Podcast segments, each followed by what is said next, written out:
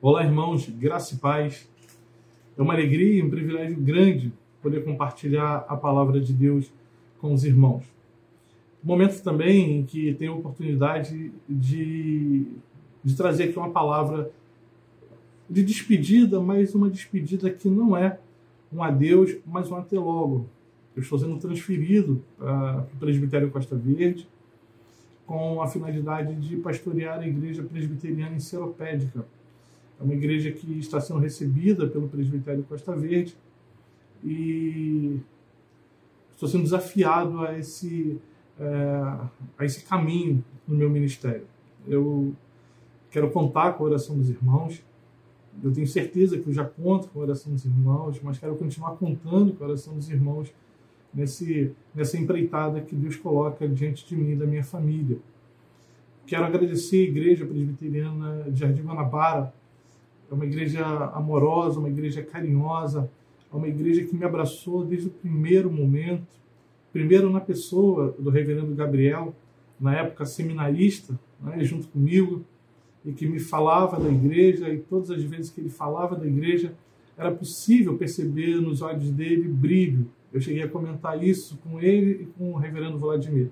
Todas as vezes que o, o reverendo Gabriel falava da igreja, ele tinha um brilho nos olhos. E quando eu fui conhecer a igreja, eu percebi é, o porquê ele tinha aquele brilho nos olhos. Realmente é uma igreja amorosa e que tem, de forma muito carinhosa, abraçado ministérios. Eu sei que não somente o meu, mas outros ministérios foram abraçados pela igreja e a igreja tem sido parceira nesses ministérios. Então, que o Senhor seja servido, continuar abençoando essa igreja maravilhosa, a igreja de Jesus Cristo, igreja que tem feito diferença na vida de muitas pessoas porque fez na minha, me marcou e me marcou de forma muito positiva. A igreja que me abraçou, me sustentou e tem me amparado todo esse, esse tempo. É, quero deixar aqui um grande beijo para vocês, meus irmãos, um abraço é, e que o Senhor, aquele que é o Senhor da igreja, Senhor nosso, o Senhor que nos tem chamado, ele seja sempre alegria no coração dos irmãos eu quero convidar os irmãos a abrir a, a Bíblia na primeira carta de Pedro, lá no capítulo 1, e vamos ler os versos 1 e 2. Primeira carta de Pedro, capítulo 1, versos 1 e 2. Diz assim o texto, a partir do verso 1. Pedro, apóstolo de Jesus Cristo, aos eleitos que são forasteiros da dispersão no ponto, Galácia, Capadócia, Ásia e Bitínia, eleitos segundo a presciência de Deus Pai, em santificação do Espírito para obediência e aspersão do sangue de Jesus Cristo. Graça e paz vos sejam multiplicadas. Pedro ele revela aqui eh, para a nossa consciência cristã que precisa ser esclarecida sobre esses pontos.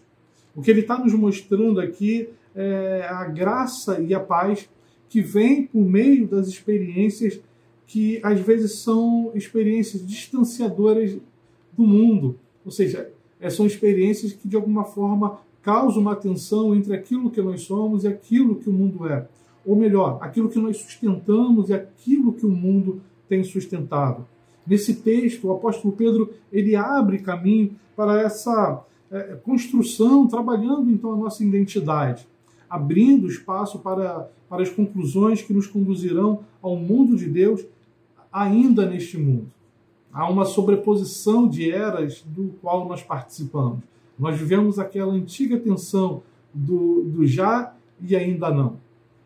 E ainda, não é? a gente tem a, a ideia de, como cidadão de um novo mundo, vivendo ainda nesse antigo mundo. E daí é, vezes ou outra nós vamos ter os nossos valores confrontados ou seremos perseguidos por causa daquilo que nós cremos. A vida que conduzirá o eleito, do qual Pedro fala, ao desfrute das bênçãos graciosas de Deus. É isso que ele está expondo aqui. Esse é o ponto que Pedro considerou importante destacar para que então ele fizesse a introdução da carta cuja grande ideia então é encorajar e fortalecer a fé daqueles que trilham um caminho estreito, um caminho de muitas provações. O cristianismo é, antes de tudo, uma fé de persistência, uma fé em que trabalha o caráter e que exige uma consciência de quem se é em Cristo Jesus. Quem nós somos em Cristo Jesus. Ser um cristão ou estar em Cristo é um exercício é, de construção de personalidade, é um exercício de construção de identidade que se realiza em aprender algumas coisas. Primeiro, a gente precisa aprender a quem pertencemos. Precisamos ter a, a, a verdadeira noção do que isso significa para nós. Segundo lugar, nós precisamos aprender a quem não pertencemos. Terceiro lugar, nós precisamos aprender o que aquele a quem pertencemos espera de nós. Em quarto lugar, o que nós podemos esperar daquele a quem pertencemos. Tem se tornado difícil a vida nesse mundo que sutilmente copta o nosso amor, rouba a nossa capacidade de viver esse amadurecimento da personalidade cristã. Com muita facilidade, os nossos sentidos eh, se atraem para o mundo para que nos sintamos e, e queiramos nos sentir parte dele. É mais ou menos aquela experiência do adolescente que sofre pressão do grupo. Ele sabe que tem coisas que não deveria fazer, mas para que ele seja aceito pelo grupo, ele acaba se deixando levar. Isso acontece conosco na vivência nossa do mundo. Nós pertencemos, é, nós estamos aqui nesse mundo, mas nós não pertencemos a ele. Mas, por outro lado, nós não queremos parecer pessoas estranhas, nós não queremos parecer alienígenas. E aí, esse, esse, esse limite, essa linha que, é, é que, fa, que fala daquilo que nós cremos e, e daquilo que o mundo crê, daquilo que nós podemos fazer e daquilo que nós não podemos fazer, muitas vezes não é clara. E a gente precisa olhar para isso. C.S. Lewis, certa vez ele, ele disse o seguinte: se eu encontro em mim um desejo que nenhuma experiência desse mundo possa satisfazer, a explicação mais provável é que eu fui feito para um outro mundo. E é justamente isso. A gente, a gente olha para esse mundo e nada do que esse mundo tem pode de fato nos satisfazer. E a resposta para isso é uma só: é porque nós não fomos feitos para esse mundo. Existem homens que foram feitos para, viverem as experiências dessa presente era, se preparando para viver é, a era futura em um outro modo de vivência e experiência. Né? E esses são os eleitos de Deus. O que eu estou dizendo aqui é que o fato de você se preocupar com as coisas que você tem que fazer, o fato de que você toma a ideia do mandato cultural de Deus e você honra a Deus, fazendo bom uso daquilo que Deus coloca nas nossas mãos, isso não é pecado.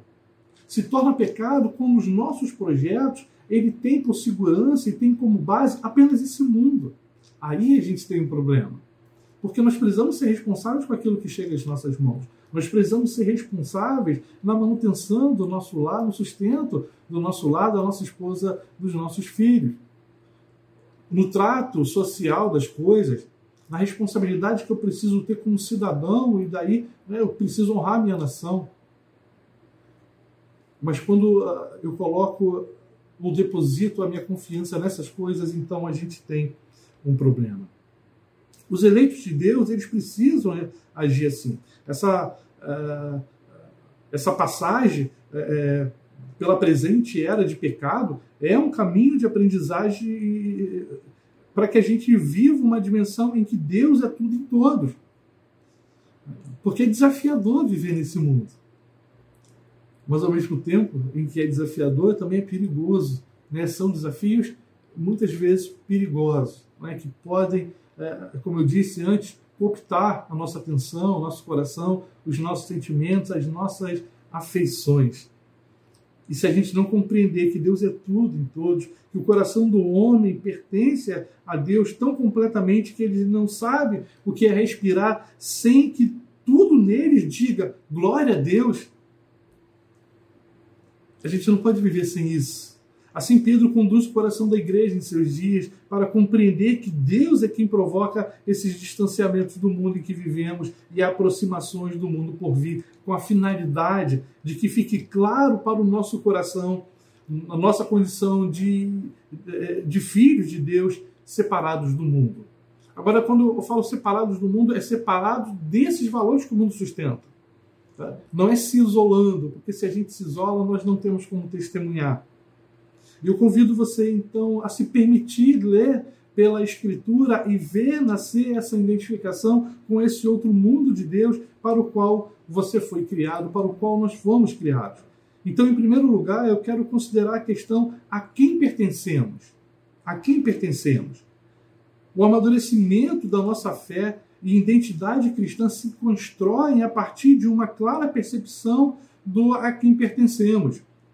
Olha só o texto de Pedro, nesses dois versos que nós lemos. Pedro, apóstolo de Jesus Cristo, aos eleitos que são forasteiros da dispersão, do Ponto, Galácia, Capadócia, Ásia, Bitínia, eleitos segundo a presciência de Deus em santificação do Espírito, para obediência e a aspersão do sangue de Jesus Cristo, graça e paz vos sejam multiplicadas. Está claro que Pedro tem em mente uh, uma igreja que precisa construir uma identidade e saber que ela pertence a Deus. O que pode acontecer na nossa caminhada desse mundo é que as nossas afeições pelas coisas do mundo se tornem tão forte que a nossa visão ela pare de olhar para cima e só olhe para baixo. É claro que a gente precisa olhar na, é, nas duas direções, porque Deus não nos deu apenas um mandato cultural em que a gente precisa aprender a se relacionar com as coisas criadas, mas Ele também deu um mandato social onde eu preciso aprender a me relacionar com o próximo, com o meu irmão. E Ele me deu um mandato espiritual onde eu preciso aprender a me relacionar com Ele. E essas coisas precisam estar em equilíbrio. Então, isso está na mente de Pedro. Por isso, o conceito de eleição aqui é a chave hermenêutica desses dois versos. Pedro, o apóstolo de Jesus Cristo, é, é, assim que ele se identifica. Nessa mesma carta, Pedro irá buscar se identificar dentro da comunidade cristã como um presbítero. Como um presbítero, como os demais presbíteros da igreja que pastoreiam o rebanho de Cristo. Mas aqui, aqui, no, no começo, ele prefere evocar essa autoridade apostólica, oferecendo aos corações a correta percepção da importância do que ele irá é, tratar nessa carta que segue. E ele está dizendo, então, aqui eu preciso falar dessa autoridade que eu tenho. Porque há uma responsabilidade envolvida nessa autoridade. E por isso ele se identifica como apóstolo. Ele diz que é, é, é ele está se dirigindo aos eleitos ele escreve uma carta que se tornou conhecida como uma carta católica, ou carta geral, ou carta universal, isso é, não dedicada a uma igreja exclusiva, mas uma carta de natureza geral, com finalidade de instruir todos os crentes. No caso específico, ele tinha em mente um grupo de irmãos que provavelmente eram de origem judaica. Seu primeiro grande público-alvo, os quais por causa da perseguição que sobreveio aos cristãos pelos próprios patrícios judeus, justamente por causa da fé que eles haviam abraçado, estavam se espalhando em todos os lugares. Alguns deles precisando da orientação de Pedro em algumas regiões específicas. Ele vai dizer aqui o ponto, Galácia, Capadócia, Ásia e Bitínia. O conceito de eleição que ele trabalha, não diretamente discutido na carta, mas pode ser construído pelo modo como ele se refere a essa ideia no transcorrer daquilo que ele escreve. Eleitos segundo a presciência de Deus, diz o apóstolo Pedro, embora para muitos esse seja um verso que define a eleição como um ato anterior de Deus a respeito de um conhecimento futuro, ou seja, os eleitos são escolhidos mediante o fato de Deus saber antecipadamente que eles irão crer em Cristo. Claro que essa expressão precisa ser compreendida à luz é, do que de fato significa. A gente precisa pensar que o próprio termo conhecer aqui, ele aparece em construções não somente com conhecimento intelectual, não somente a ideia do saber né, ou entender algo, mas a ideia aqui de uma afeição de amor. O que poderia sugerir que a ideia de Pedro é que Deus amou antes da fundação do mundo. A gente poderia muito tranquilamente fazer um intercâmbio entre essas duas expressões, conhecer e amar.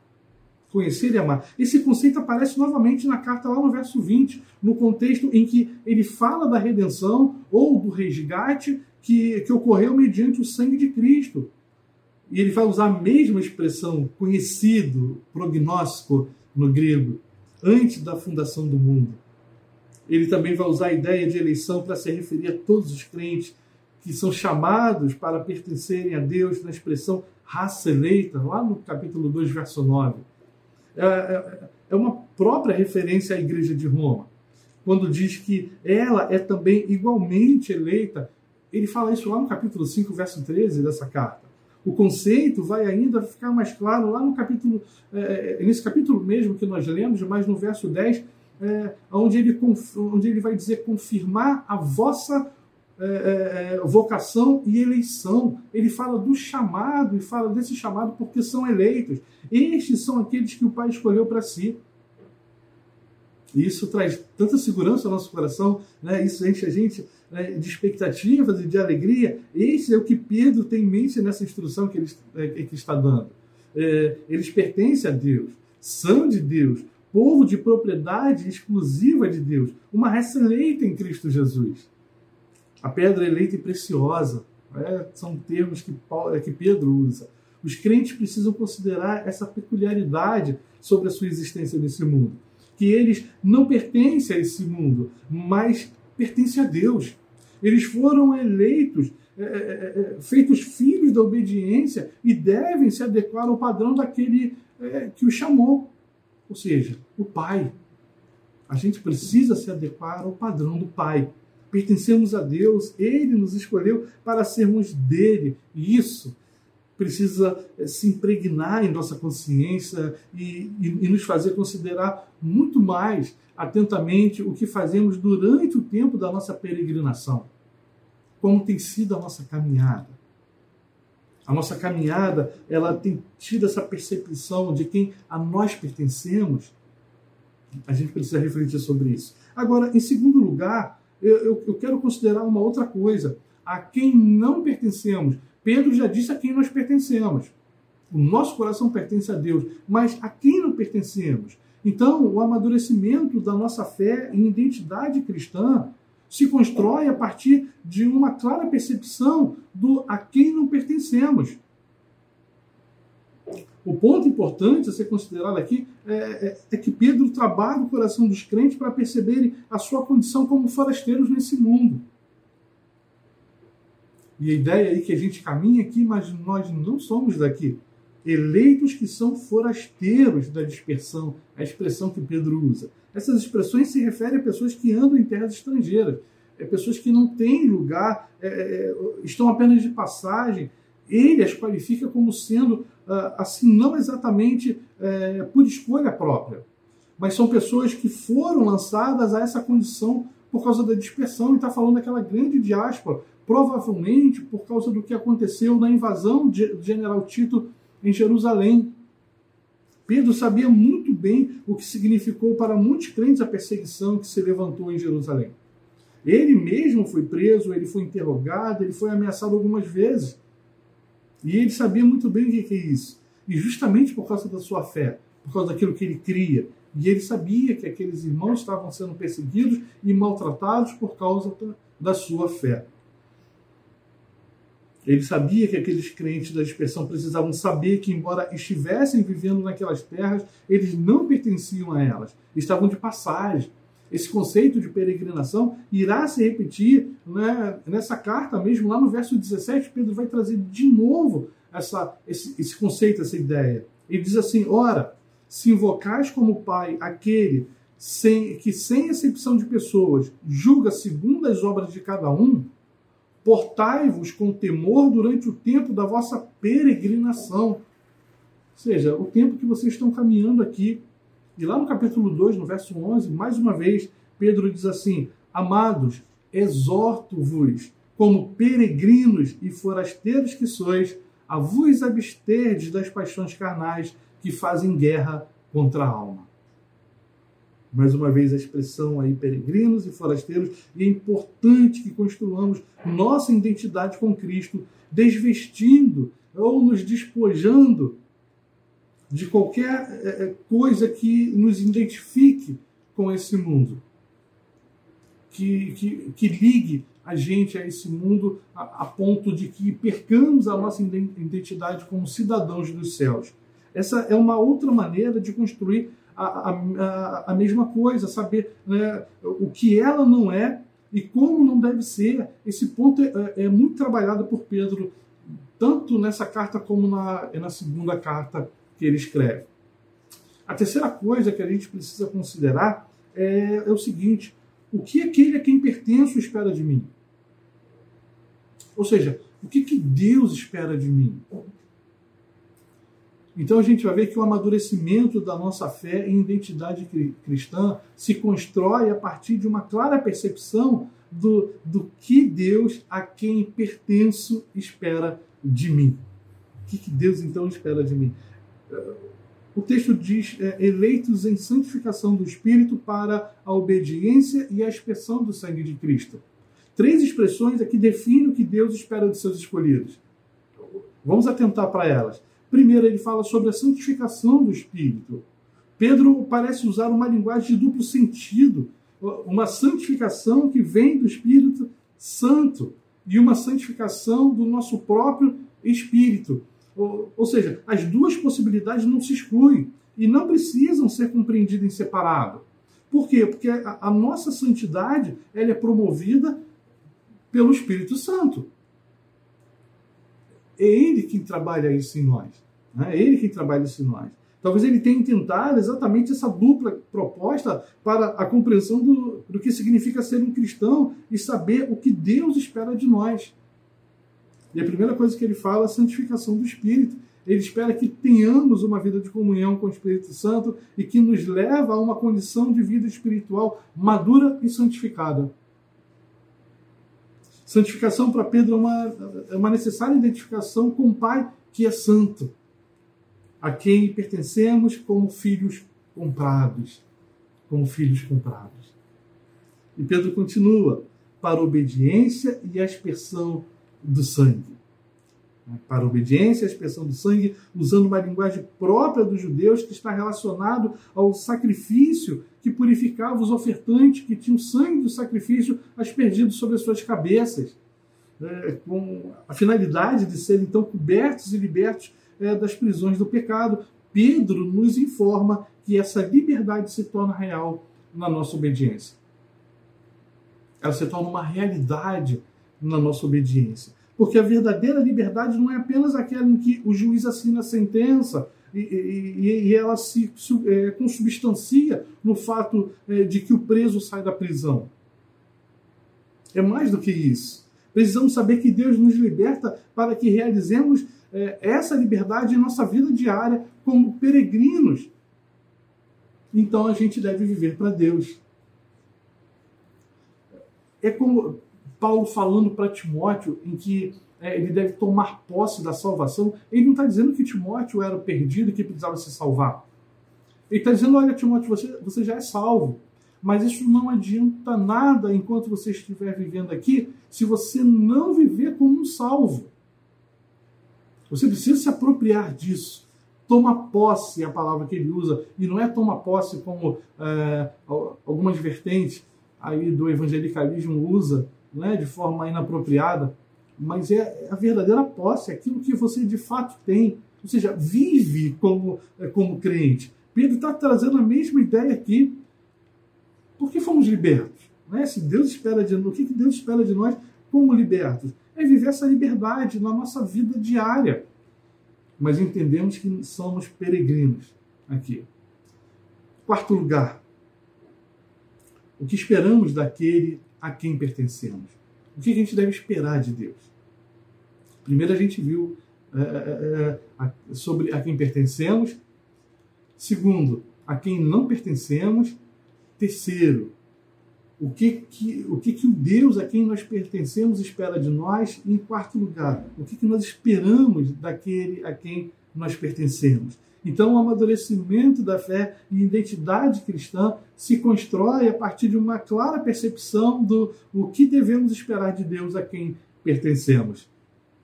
Pedro ele está pronto a nos dizer que os homens que compreenderam esses elementos, a quem pertencemos, a quem não pertencemos, o que aquele a quem pertencemos espera de nós, estão prontos para receber daquele a quem pertence a multiplicação da graça e da paz a multiplicação da graça e da paz.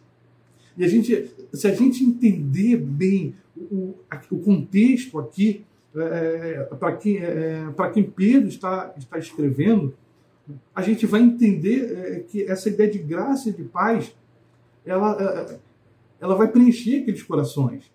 Né? Pô, Washer, ele, ele é muito criticado por causa da dureza dele, conforme ele defende a fé, conforme ele prega. Né? E ele, ele foi questionado por uma repórter americana é, por, que, é, por que, que ele era assim. Por que, que ele era assim. Ele falou assim: você pode não entender porque talvez você não creia naquilo que eu creio.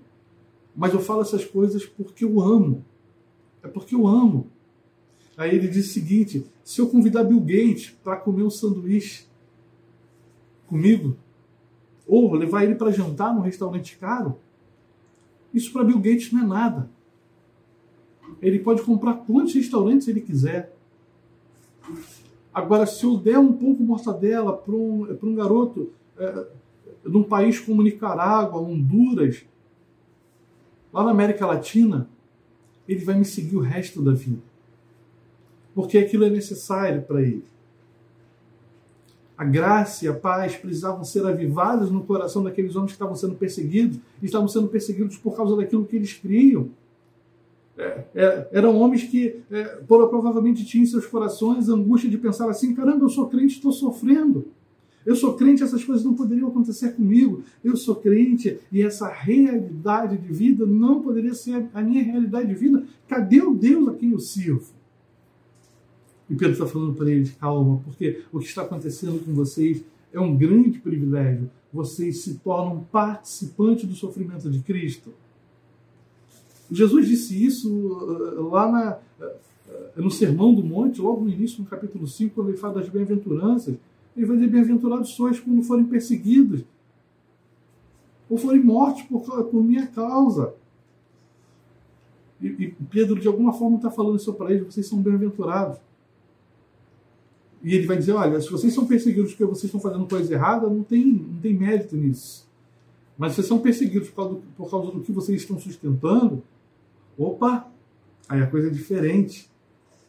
A coisa é diferente. Vocês estão confrontando o mundo. Vocês estão sustentando uma contracultura.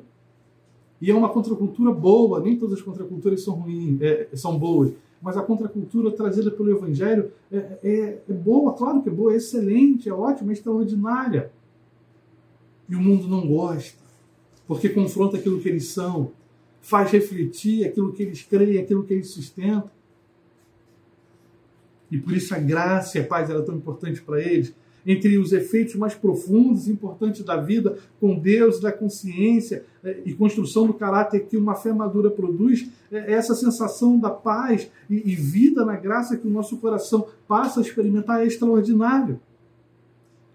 Pedro diz: graça seja multiplicada, vida na graça é um modelo de vida que comporta o experimentar todas as vicissitudes com uma ideia clara de que ainda assim Deus é gracioso. E isso é importante para nós, porque nem tudo na nossa vida serão flores.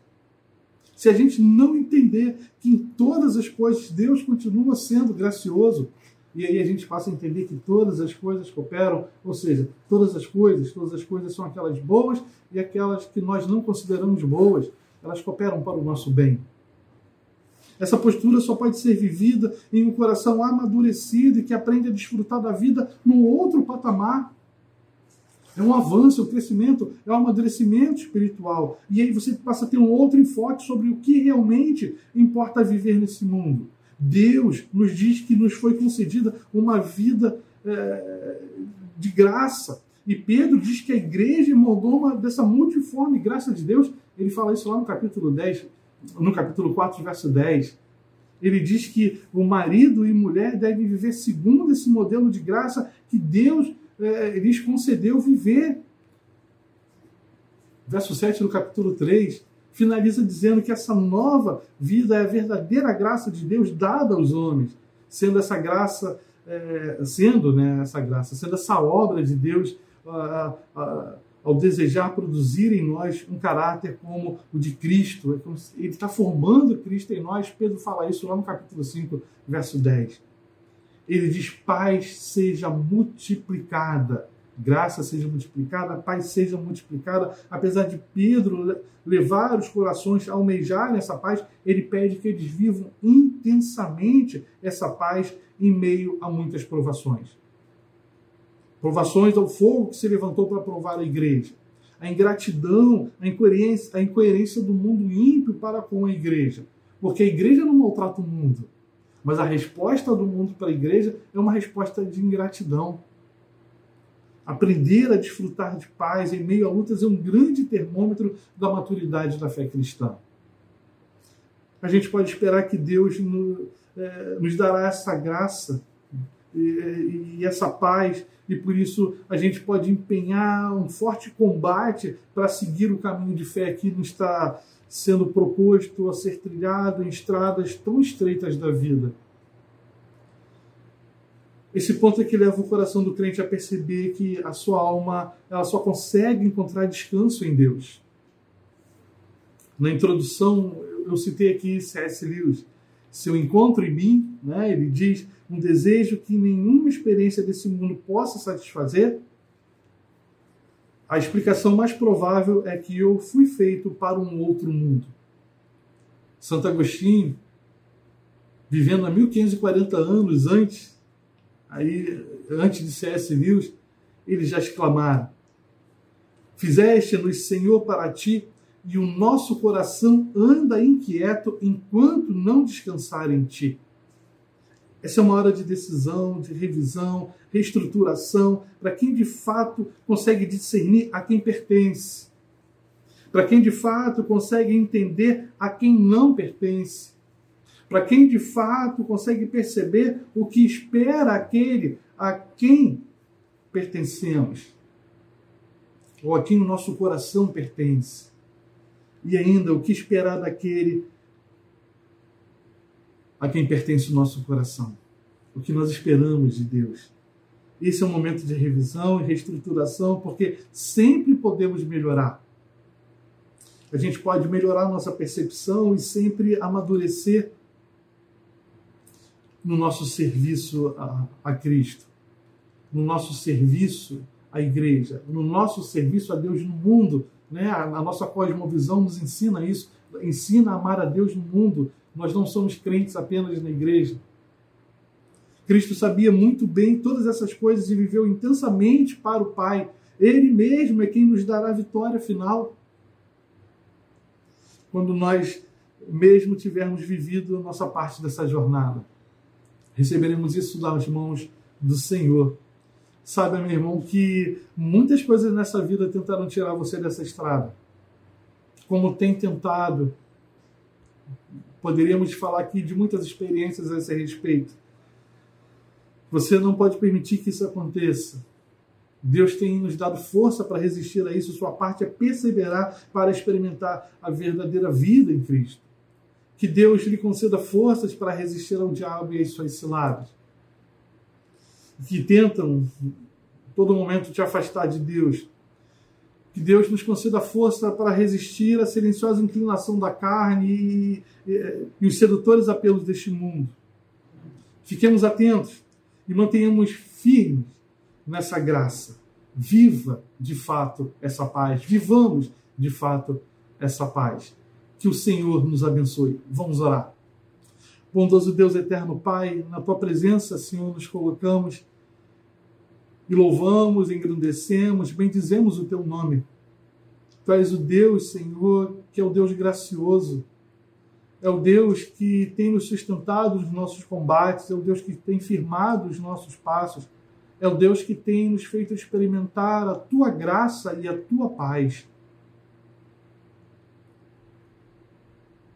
Talvez não vivamos o mesmo contexto em que viviam os crentes da Ásia Menor, que foram consolados, exortados, admoestados pelo apóstolo Pedro. Mas vivemos embates tremendos. Vivemos perseguições, ainda que muitas vezes veladas. Vivemos retaliações por causa daquilo que nós cremos. Somos desprezados por causa da fé que sustentamos. Mas a tua palavra nos diz, por meio do teu servo apóstolo, que a tua graça e a tua paz são multiplicadas em nós. E nós experimentamos isso todos os dias. Louvado seja o teu nome, Senhor. Se conosco, fortalece a tua igreja. Continua, Senhor, amadurecendo a nossa fé para que possamos responder biblicamente todas as vezes que ela for provada. Perdoa, Pai, os nossos pecados. No nome santo e poderoso de Jesus. Amém. Amém, Senhor.